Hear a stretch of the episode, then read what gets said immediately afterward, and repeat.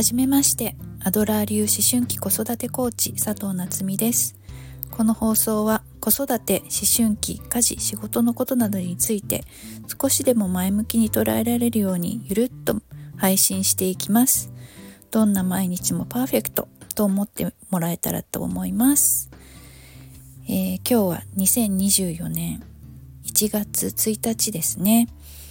で、えーと初めての配信なので本当はね自己紹介をなんて思ってたんですけれどもせっかく元旦なのでちょっとお正月らしい話題を、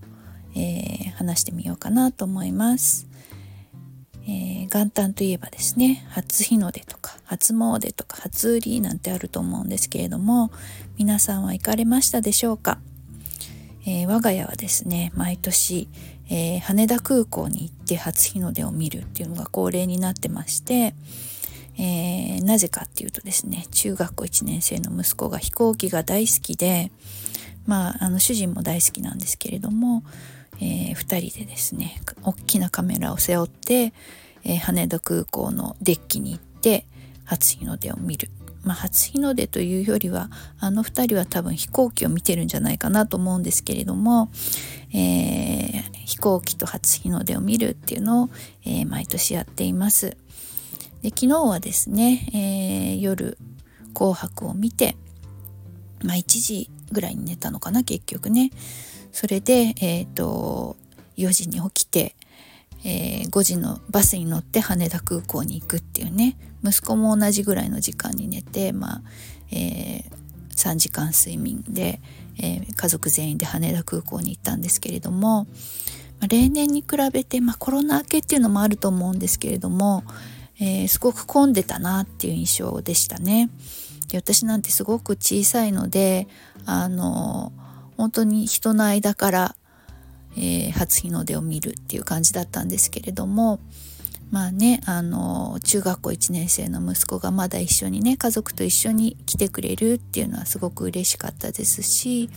あとやっぱりねこんなあの健康で過ごせていて平和な気持ちで、えー、初日の出を見ることができたっていうのはとてもありがたいことだなと思いました。また来年もね健康で笑顔で、えー、同じように初日の出を見られるよ見見られたらいいなと思っています。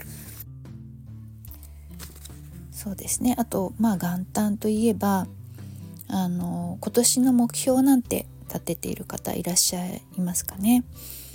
えー、私はですね今年の目標は「動く」という言葉にしようかなと思っています。なぜ動くっていう言葉にしたかっていうとですね、えー、実はここ数年ですねなんかこう、まあ、体調不良更年期なんですよね多分ねすぐ疲れちゃうっていうのをね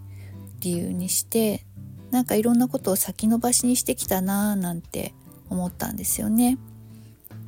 で、まあ、年末にあの振り返りの会をしたりとかあとコーチングを受けたりとかしてたんですけれどもなんかずっと発信する発信するって言いながら発信していない自分っていうのをねまたあの振り返りながら思っていてもういい加減ねなんかこう言い訳をするのやめなはれってちょっと自分にこうツッコミを入れたくなったわけですよね。うん、なので、えー、今年はちゃんと動くっていうね発信もしていくっていうのをまず目標に立ててやっていこうかなと思います。やっぱりねあの大事なことってすごくうーん面倒くさいことだったりもするのでそれを面倒くさいとか疲れたっていうのを言い訳にしないっていうのをねちょっと自分に、え、言い聞かせてやっていきたいなと思っていてただやっぱりね文章を書くっていうかあのパソコンを立ち上げるっていうのがねすごく目が疲れてしまってなかなかこうハードルが高いので、えー、まずはですねちょっと簡単に発信できる方法からやってみたいなと思ってこの音声配信にたどり着きました。そうなんかねインスタとかもやってみたんですけどやっぱりあの画像をね準備するのが目が疲れちゃってぐったりしちゃうっていうのもあって、えー、そういうなんか準備があまりなくですねちょっと思いついたら配信できるっていうこの、えー、音声配信、えー、ちょっと頑張ってみたいなと思っています。と言いつつねなんかすごいカミカミだしちょっと緊張して、えー、なかなかうまく話せない